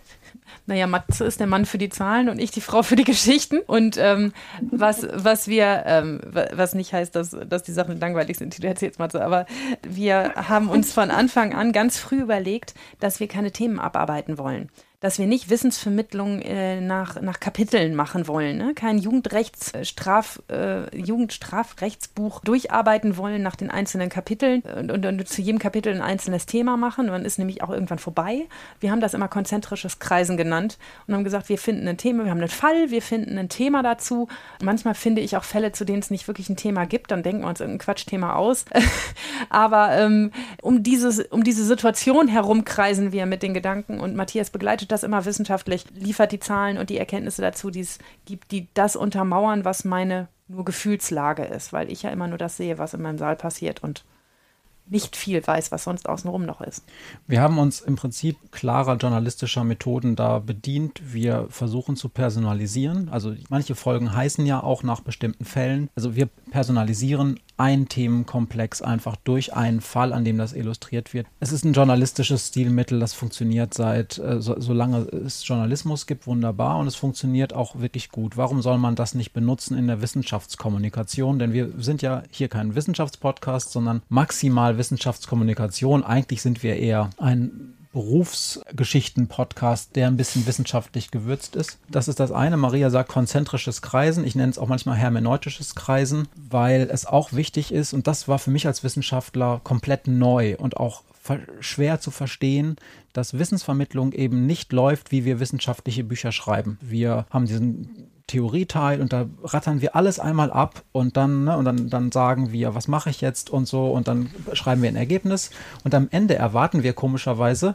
dass der Leser, die Leserin das alles verstanden hat und jetzt vollgetankt mit dem Wissen rausgeht. Die Wahrheit ist aber, dass äh, die meisten Leute nach, wenn sie überhaupt viel mitgenommen haben, das nach drei Tagen komplett wieder vergessen haben. Da, dem kann man nur entgegenwirken, indem man immer wieder um diese Fälle kreist und immer wieder Themen aufgreift, sowas wie Strafzumessung. Da haben wir zwar eine Folge zu gemacht, aber die Frage, wie man jetzt zu einem gerechten Urteil kommt, das wird immer wieder aufgegriffen und ich, wir erzählen auch immer mal wieder, warum, warum das so problematisch ist zu glauben, dass harte Strafen viel bringen und so weiter. Und dann, dann kommt wieder kurz mein Referat rein oder Marias äh, praktische Erkenntnisse. Und das können wir jetzt für alle Themen ausweiten, warum überhaupt Straftaten begangen werden. Also welche Theorien es da gibt. Da werden wir jetzt nicht dauernd sagen, es gibt die Anomie-Theorie, die sagt und so weiter, sondern wir aber immer wieder punktuell, wenn es in dem Urteil oder in dem Fall interessant ist, bringen wir es wieder und am Ende erzeugen wir hoffentlich beim Publikum, das ein paar Mal zugehört hat, jetzt kein explizites Wissen. Und die können dann Catchwords runterrattern und so. Aber die kriegen ein Gefühl dafür, ah, das habe ich schon mal gehört und so. Und die kriegen ein Gefühl dafür, wie das Ganze vielleicht zusammenhängt. Und das ist, glaube ich, das Maximum, was wir erreichen können beim Publikum, oder? Also ich, ich glaube, dass auch noch ein weiterer wichtiger Faktor ist und den benutze ich schon auch mit Absicht in den Fällen, die ich erzähle. Und das sind die Emotionen. Denn das sind ja alles hochemotionale Fälle, die ich erzähle, zumindest fast alles, weil auch dieses Geschäft so emotional funktioniert und weil auch die Wissensvermittlung emotional funktioniert und weil ich weiß, dass ähm, ich jemandem zehnmal etwas über unterprivilegierte Kinder erzählen kann. Wenn ich was von Kevin erzähle, läuft das einfach besser. Da kommt die, kommt, die Sendung kommt an. Wenn ich erzählen kann, das ist der Junge und folgende Probleme hat er und äh, das müsst ihr euch mal vorstellen, so ist er groß geworden. Das wirkt so viel mehr, als wenn ich das einfach als Thema runter erzählen würde. Und übrigens ist das nicht, nicht etwas, was wir uns überlegt hätten, uh, wie kommt es denn beim Publikum am besten an, sondern es ist die Art und Weise, wie ich sowieso schon immer über meine Fälle erzähle und über das, was ich tue. Es ist die Sichtweise des Jugendrichters, der sich den einen Jugendlichen punktuell anguckt und der jetzt in dem Moment im Fokus steht und keine Datenlage dazu im Hintergrund, sondern dieser eine Jugendliche und was, äh, was für ihn wichtig ist. Und ich glaube, dass es sich lohnt, diese Geschichten zu erzählen, weil sie so viel anders sind als alles, was man so annimmt, was kriminelle Jugendliche so ausmacht. Mhm. Ja, im modernen oder relativ modern sagt man dazu sowas immer Storytelling. Und das ist ja auch das große Ding in allen Bereichen, Wissenschaft überhaupt. Man muss ja aus allem Storytelling machen. Das steht in jeder dritten PowerPoint-Präsentation, was PR und so angeht. Aber es stimmt. Wir müssen aus jedem eine Geschichte machen, weil Menschen merken sich Geschichten, von denen sie glauben, dass sie eine Relevanz haben. Und wenn sie keine Geschichte also im Prinzip, wenn sie keinen Zusammenhang finden, wie sie das einordnen können in ihr Schubladensystem im Kopf, dann wird es da einfach gar nicht landen. Und dann haben wir vielleicht korrekt das aufbereitet, aber es bringt ja nichts, mhm. wenn es dann gar nicht hängen bleibt. Und wir bauen diese Fälle natürlich auch so, dass, dass sie so sind. Ne? Also ich kann ja keine echten Fälle erzählen. Das tue ich übrigens auch am Küchentisch nicht abends, ne? denn das, was nicht öffentlich verhandelt ist, ähm, darüber darf ich nicht reden. Aber ähm, die, die Umstände kann ich erzählen. Ne? Und, ähm, und ich würfel zum Beispiel in diesen Fällen, mir kommt es ja immer auch ganz viel darauf an, dass niemand, der bei mir im Gerichtssaal mal saß, äh, auf der Anklagebank und zufällig über diesen Podcast stolpert, sich vorgeführt äh, fühlt oder das Gefühl hat, so jetzt lacht meine ganze Klasse über mich, weil sie wissen, dass ich das gewesen bin, sondern dass das immer so verfremdet ist, dass die Beteiligten damit auch arbeiten können. Und ähm, das führt natürlich zu so einem gewissen, ich will nicht sagen Kunstprodukt, aber dazu, dass wir uns natürlich oder ich mir sehr, äh, sehr kognitiv genau überlege, wie stricke ich diesen Fall zusammen, dass genau das, was ich eigentlich transportieren will, auch rüberkommt. Immer echt fallbasiert, mhm. immer. Also es sind fast keine Details drin, die nicht stimmen, aber sie stimmen nicht alle auf diesen einen Fall, sondern gemixt. Finde ich auch spannend, dass du das gerade nochmal angesprochen hast mit der Emotionalität, weil das nämlich tatsächlich auch jetzt vorweg, als ich recherchiert habe, was war, was ganz viele gesagt haben, wenn es um Wissenschaftskommunikation ging, dass sie meinten, ja, da muss man halt irgendwie auch ein bisschen auf die Emotionen setzen, weil sonst wirkt das zu schnarchig und das muss halt sein. Und wenn ich das gehört habe, dann habe ich immer so ein bisschen gemerkt, dass so sich in, in mir alles verkrampft, weil ich halt auch finde, Wissenschaft ist nicht per se emotional und sollte es meiner Ansicht auch nicht sein. Aber ich finde, dass das schon richtig ist, dass, äh, dass es natürlich, wenn äh, du jetzt von Kevin sprichst, als von irgendeinem Kind X, dann ist da natürlich eine emotionale Komponente dabei und das finde ich dann auch nicht zu emotional. Das ist dann einfach nur, dass man da irgendwie, naja, sich halt irgendwie mitgenommen fühlt. Und aber das, äh, genau, das ist dann irgendwie nicht diese emotionale Komponente, an die ich immer denke, wenn in irgendwelchen Podcasts oder irgendwelchen Artikeln gesagt wird, so, ja, ja, irgendwie, ne, Emotionalisierung braucht man in der Wissenschaftskommunikation, um die Leute mitzunehmen. Da denke ich, glaube ich, dann eher immer so an diese Extremvariante. Und da denke ich dann immer, nee, das da, lieber nicht, weil eigentlich gibt es so viele, gerade bei Kriminalität und Strafe gibt es so viele Themen, die schon ohnehin emotional aufgeladen sind, dass ich mir dann nicht noch mehr Emotionalisierung wünsche, sondern eher denke, genau dafür müsste doch jetzt die Wissenschaft da sein, dass sie da objektiv und sachlich ist und so einen kühlen Kopf gegen diese Emotionen dagegen hält, damit wir dann eben wieder vorwärts streiten können quasi, ne? Das ist aber mhm. was, das, das kenne ich aus der Wissenschaft. Das ist wirklich, äh, war bei mir auch so. Ich habe mich auch dagegen gesträubt, immer zu stark zu emotionalisieren und habe auch immer gesagt, wir sind doch Kopfmenschen und dann kamen Professoren, auch mein Chef manchmal, kam dann mit so immer so anekdotischen Geschichten. Und Max die, und Mehmet. Max und Mehmet zum Beispiel. Wir lachen uns jetzt mal tot, ich, ich kann eigentlich die Namen nicht verwenden, weil, weil ne, Pfeiffer hatte ganz lange immer das Bild von Max und Mehmet, die sich zufällig auf dem Spielplatz kennenlernen, aber aus völlig unterschiedlichen äh, Elternhäusern kommen. Ne, das ist alles so platitudinös tüdenhaft und so äh, holzschnittartig. Aber nichtsdestotrotz ist das, was dahinter steht, nämlich wie nähert man sich denn dem Thema Anzeigeverhalten unter nicht gleichen Bevölkerungsgruppen oder sowas, ne? Ja, vielleicht eine Sache, die sich, es lässt sich ein bisschen weniger holzschnittartig verarbeiten, aber, aber es schadet manchmal nicht einen Namen dazu zu haben. Ja, ja, und wenn man zum Beispiel über sowas, ähm, Effektivität des Täter-Opfer-Ausgleichs, sowas redet, ne? Das ist ein kriminologisches Thema, das ist auch schon ein Dauerbrenner seit ein paar Jahrzehnten. Also Täter und Opfer werden zusammen an einen Tisch gesetzt und am Ende kommt dann etwas, das Ideal ist, da kommt etwas bei raus, wo der Täter, und jetzt sage ich es mal ganz geschwurbelt, als besserer Mensch rauskommt, weil er das Opfer verstanden hat, die Opferperspektive und das Opfer kommt, sich, kommt da auch besser raus, weil es sich wahrgenommen fühlt in seiner Verletzung, in seinen Bedürfnissen und auch vielleicht auch in dem Bedürfnis nach Entschädigung und so weiter. Ja, jetzt gibt es dazu natürlich Forschung und das Traurige ist, dass Täter-Opfer-Ausgleich sehr, sehr häufig nicht funktioniert. Und trotzdem um sozusagen Leute in den Einstieg zu bringen, über sowas wie Täter-Opfer-Ausgleich nachzudenken, kann man schon mal eine rührige Geschichte darüber erzählen, wo es mal funktioniert hat und was das mit Täter und Opfer gemacht hat. Und da braucht man dann einen Namen oder auch von mir aus einen ausgedachten Namen, einen Fall, den man so ähnlich erlebt hat. Und das wirkt dann für Wissenschaftler häufig so wie, oh, jetzt kommt er wieder mit der Geschichte, so ein Stereotyp, das kann noch nie und nimmer so gewesen sein, aber manchmal ist es so gewesen. Das ist manchmal so.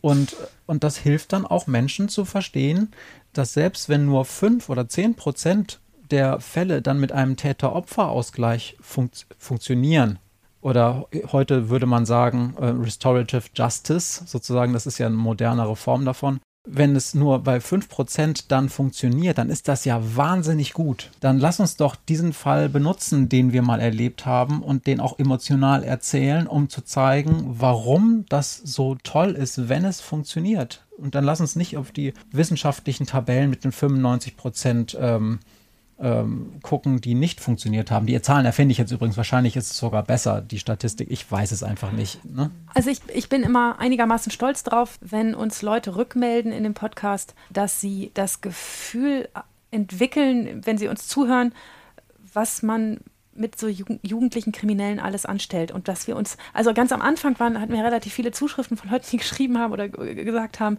ihr macht euch ja wahnsinnig viele Gedanken wir haben ja gedacht, ihr guckt in so ein Gesetz und dann macht ihr so eine Hauptverhandlung und dann gibt es einmal Rumsbums und dann war es das. Aber was da alles an Gedankenkonstrukt dahinter steht und wie wichtig der einzelne Mensch dabei ist, das habe ich mir so nicht vorgestellt. Und das, das sage ich auch immer dem, der Justiz, ein, auch ein freundliches Gesicht zu geben. Auch das ist ein gesellschaftlicher Auftrag. Ne, wir äh, unterhalten uns immer mehr darüber, ob Urteile von der Gesellschaft wahrgenommen werden als gerecht und fair und ähm, so, so Thema Richterschelte und werfen alle nur mit Wattebäuschen und müsste man mal viel härter rangehen und so. Und warum warum das nicht so ist und warum die Ergebnisse, die wenn sie denn da sind, gut gemacht sind und wichtig sind, dass sie so sind, wie sie sind, das erzähle ich gern und finde ich auch super wichtig. Und ja. Mhm. Und ich finde auf jeden Fall allein die Tatsache, dass ihr solche Zuschriften bekommt, zeigt ja dann auch, dass die Kommunikation, die da stattfindet, einfach die Wirkung erzielt, die ihr eben beabsichtigt. Also, das ist ja echt cool. Also ich würde mal, wir haben jetzt auch schon ganz schön lange gequasselt. Ich würde das mal abschließen mit so einer abschließenden Frage, die uns interessiert hat. Marie und ich sind da so ein bisschen unterschiedlicher Meinung und deswegen fragen wir jetzt euch mal, wie ihr dazu steht. Und zwar, wie verhaltet ihr euch so im Privaten? Betreibt ihr privat auch irgendwie eine Art Aufklärungsarbeit und wie verhaltet ihr euch so in sozialen Medien? Kommentiert ihr mal so in Kommentarspalten unter Artikeln oder verhaltet ihr euch irgendwie, positioniert ihr euch da oder klärt auch mal auf? Oder seid ihr da eher nicht so streitlustig oder habt da eher nicht so Lust drauf? Also in der privaten Kommunikation mit Freunden und Bekannten immer, klar. Mhm. Dann, man redet ja darüber, was man macht und was einen beschäftigt. Ich persönlich äh, verhedder mich nicht in Kommentarspalten. Ich habe da keinen Bock drauf. Das ist ähm, nicht mein Ding. Ist ehrlich gesagt, sind, sind wir auch ein Tucken zu alt, ähm, um, um das so ganz, äh, ganz zu leben. Ich äh, finde das schon immer wenig gewinnbringend, sich in, in diesen Kommentarspalten auszutoben. Das ist das ist wie eine, seine eigene Krankheit zu googeln. Das ist auch nicht schlau, ähm, ne, wenn man mal irgendwas hat. Ähm, um, äh, ja, man wird nur Menschen finden, die mit dieser Krankheit wahnsinnige Probleme hatten, weil, weil die, mit denen, bei denen das gut gelaufen ist, bei denen der, der Leidensdruck nicht da ist, ähm, ins Internet zu schreiben, ist übrigens alles voll, voll easy und gar kein Problem. Macht euch keine Sorgen. So, man findet also viel mehr Negatives und deshalb ähm, ich klinge ich mich da. Manchmal lese ich sie aus Spaß. Ich muss ehrlich gestehen, mein größter Spaß ist es, ähm, im, in einer Spiegelkolumne von Thomas Fischer, die oft gut ist, ähm, oft auch nicht, aber oft ist sie wirklich gut, ähm, am Ende die Kommentarspalten zu lesen, weil er immer selber nochmal mitkommentiert. Der ist aber auch echt zu albern. Also ich finde das echt süß, wie er dann immer nochmal selber in seinen eigenen Kommentaren mitkommentiert. Aber das ist einfach unheimlich unterhaltsam. Aber ich selber käme nie auf den Gedanken, mich in so eine Diskussion einzuschalten. Ich halte das für wenig Gewinn bringt. Ähm, es ist interessant mit den Freunden, also jedes Mal, wenn wir eine Podcast-Folge veröffentlichen, dann wird das ausgiebig ein paar Tage später mit Eltern, Schwiegereltern nochmal am Telefon nachbesprochen. Weil die, ähm, die hören sich das natürlich an und die haben dann auch immer eine Meinung dazu und auch manche, manchmal Freunde und mit denen diskutieren wir das dann auch immer aus. Insofern wirkt der Podcast auch direkt ins private Umfeld. Und Maria hat aber, was diese sozialen Medien angeht, wirklich einen guten Punkt. Also ich habe das, ich habe mal eine Zeit lang, als ich noch Facebook-Nutzer war, bei dieser Aktion Ich bin hier mitgemacht. Ich weiß nicht, ob ihr euch da noch erinnern könnt. Das mhm. war, ja.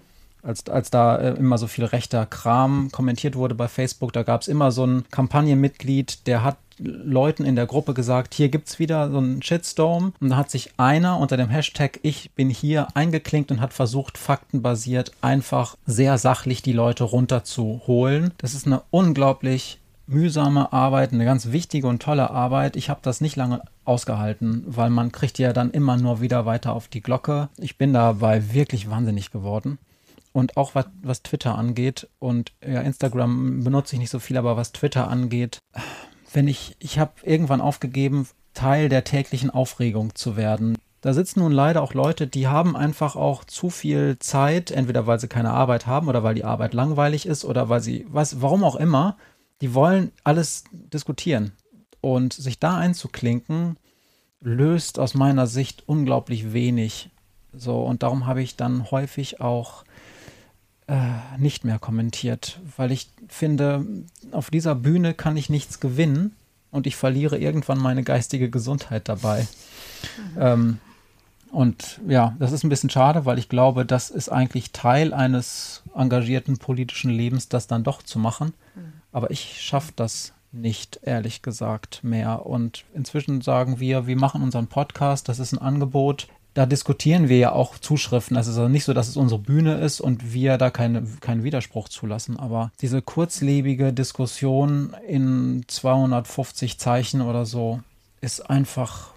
Hm. Und also das wird euch ja vielleicht auch mal passieren, wenn dann, wenn dann Leute sich aus anderen Professionen oder aus dem Off in eurem Podcast einschalten und sagen, ja, aber das habt ihr überhaupt nicht genug beachtet und da muss man viel stärker rein und das ist viel zu holzschnittsartig bei euch und das geht so nicht. Und da sagen wir inzwischen auch recht flockig, ja, mach doch einen eigenen Podcast zu deinem Thema. Sehr gut. Ja, natürlich habe ich, also da, den Anwurf kriegen wir ab und ab und zu mal, dass wir die Opfersicht nicht, im, nicht gut genug im Blick hätten in unserem Podcast ja, ich bin ja auch eine Täterstrafrichterin. Und deshalb äh, ist das auch schwierig. Ne? Und deshalb erzähle ich auch von Tätern und nicht von Opfern. Ähm, aber es bleibt ja jedem unbenommen, selber äh, in die Bütt zu gehen und selber einen coolen Podcast zu machen und dort aus einer anderen Perspektive zu erzählen und dann vielleicht mit uns mal so wie wir heute einen gemeinsamen Podcast zu machen. Ne? Und äh, wir können, ich kann auch nur gut aus meiner Perspektive erzählen, was wir können. Und das, ich, ich glaube auch, dass tatsächlich diese Diskussionen, die, die geraten ja auch dann sofort unter die Gürtellinie und sofort in, in wirklich schwierige schwieriges Fahrwasser mit persönlichen Beleidigungen. Und also ich nehme mir sowas auch immer zu Herzen. Ich muss das gar nicht sehen, alles. Ja, was anderes ist es, wenn man als Wissenschaftler in die Politikberatung gebeten wird. Also ich habe schon mal einmal zu einem Thema hatte ich das Glück, dass ich einmal mitfahren durfte da ähm, nach Berlin und dann saßen wir da im Paul-Löbe-Haus, glaube ich, und dann durften wir da bei irgendeiner so Fraktions, war es eine Fraktionssitzung von einer Partei oder war es eine Ausschusssitzung? Und da wurden wir als Wissenschaftler quasi gefragt und dann durfte man sich da so äußern.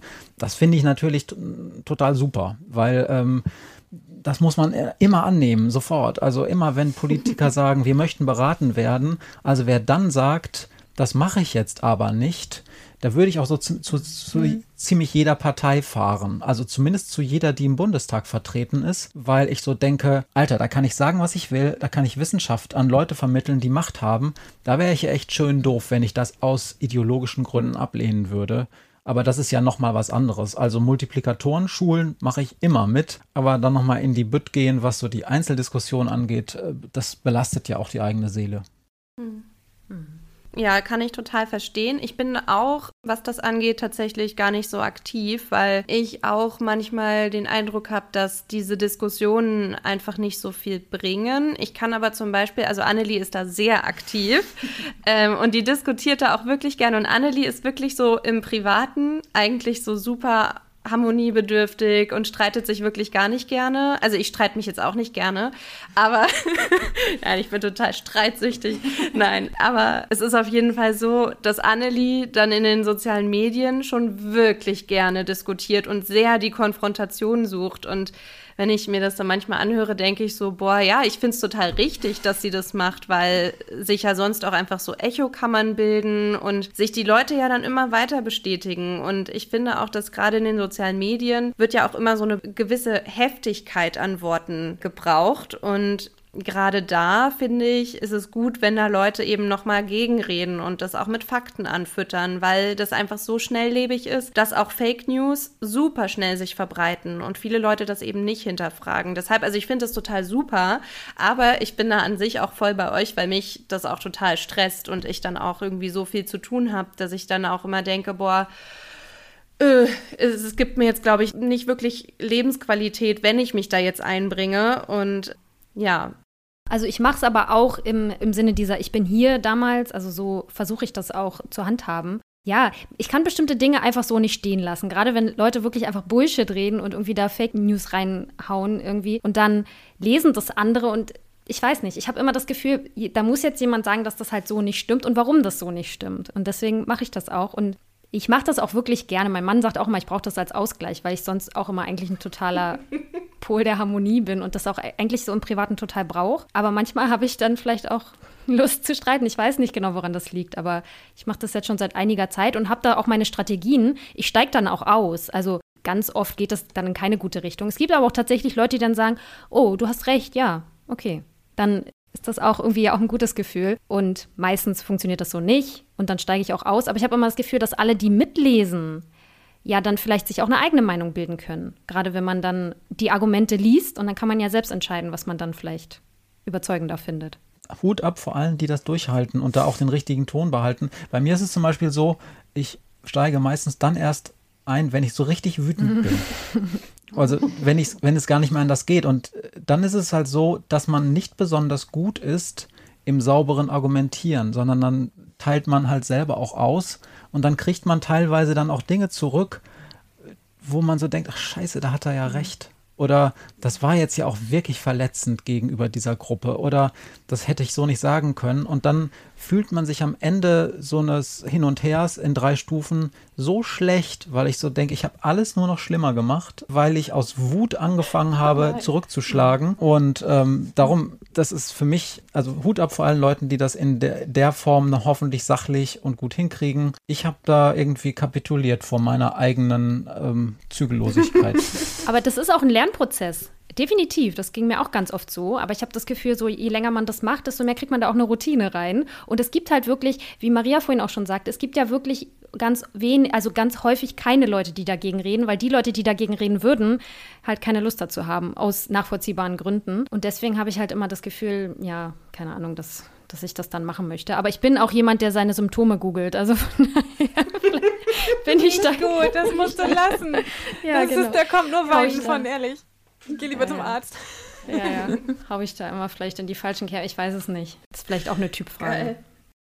Ja, gut. Also dann nochmal ganz, ganz vielen Dank, dass ihr euch heute die Zeit genommen habt. Aber ich würde jetzt auf jeden Fall mal die Gelegenheit nutzen, auch für euren Podcast zu werben. Jetzt auch mal ganz offiziell hier an alle Hörenden von uns sozusagen auch sagen, auf jeden Fall reinhören. Scheiße gebaut, der Jugendrechtspodcast. Und ja, genau. Also dann würden wir uns verabschieden und nochmal den Hörenden sagen, dass sie uns auf den bekannten Kanälen erreichen, bei Instagram und bei Facebook unter Krimschnack oder auch per E-Mail unter krimschnack.protonmail.com. Und die nächste Folge gibt es dann wieder Ende Juni von uns. Und wie gesagt, auf jeden Fall in den Scheiße gebaut Podcast reinhören. Und dann würde ich Tschüss sagen. Vielen Dank fürs nette Gespräch. Tschüss. Bis bald. Tschüss. Gerne. Tschüss.